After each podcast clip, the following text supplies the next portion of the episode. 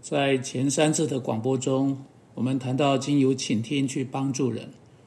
我们不是谈到任何种类的倾听，我们是在谈到合乎圣经的倾听。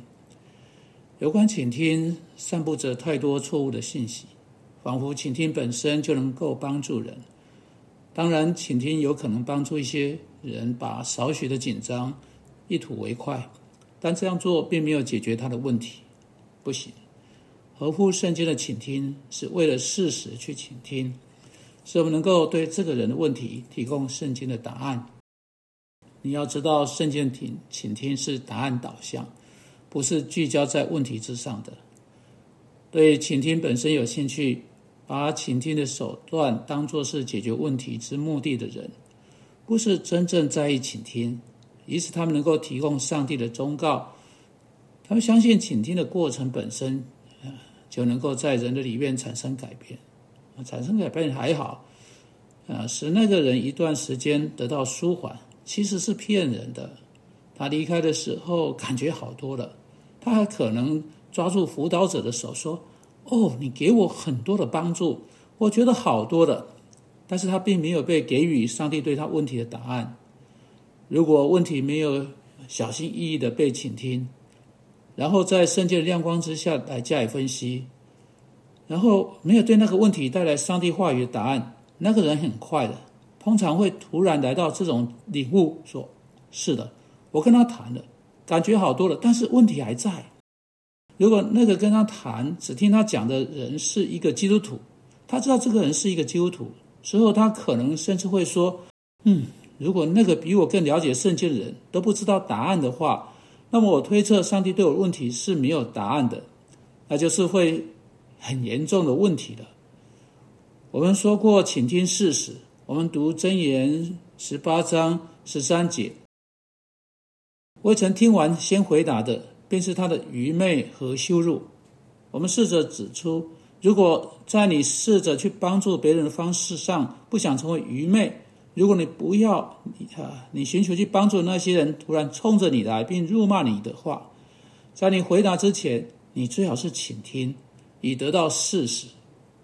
我们考虑了为何人们时常太快冲促给出答案的一些原因，他们有得意的答案，他们可能未能区别事情之间真正的差异性，他们像约伯的辅导者一样，带着成见来到。有时他们未能区分问题的不同等级，有时候他们草草率的做出结论，因为这个问题看起来就跟两周之前他们看到的那个问题很像。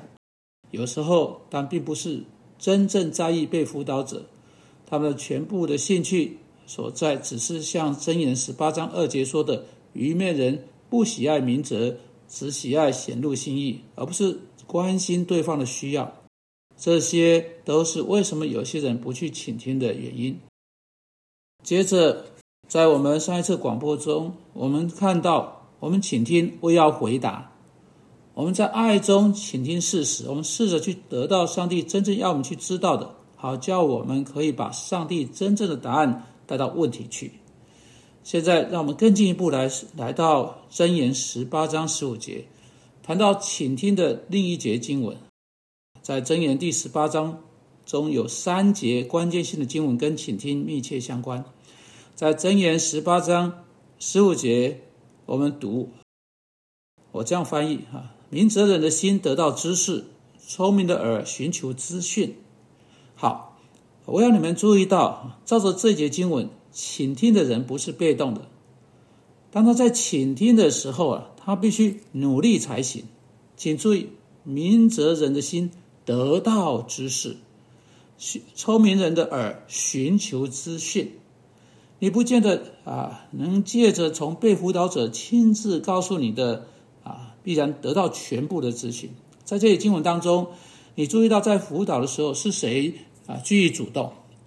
不是被辅导者在辅导哈，在主导辅导的情境，而是辅导者。辅导者不是被动的，他是主动的，他在主导。啊，这是一个十分结构化的倾听，而不是有一些辅导者高度赞许啊是什么意识的某种流动或自由联想的倾听。例如，他们把被辅导者放在一张呃呃呃这个睡床上面啊，他们说：“现在请告诉我任何事情。”他们就坐在被辅导者头部的后面，被辅导者看不看不到他们。他们坐在那里一个小时，让被辅导者把进到他心中的任何事情一吐为快。现在这根本不是我们在这里所谈到的辅导情境。那样的倾听，那样的辅导，可以永远不断下去，而得不到任何有用的资讯。你可以继续下去一整年，有时候真的是这样，有时候是一生啊，真正的重要的资讯依然没有显露出来。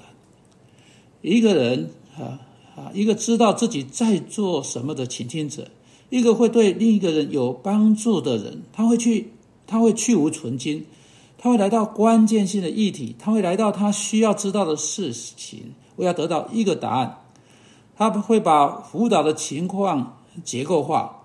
通常啊，啊，这需要啊需要努力才行。因为你知道，那人也许高度情绪化，他的失去也许来自各各个方面。也许他突然间激动的说：“这是我母亲的问题。”啊，然后啊，我的妻子也在里面了。然后到工作，我还有另外一个问题。然后，然后，请听者必须说。现在等一下，王弟兄，我把这些都记在纸上了啊，使我们不会忘记啊。这些是你说的，但让我们一次只谈一件事情。现在让我们来谈你的母亲发生什么事情，什么时候开始的，是什么怎么样引起的？让我们来得到事实。因此，他停留在这个话题上面。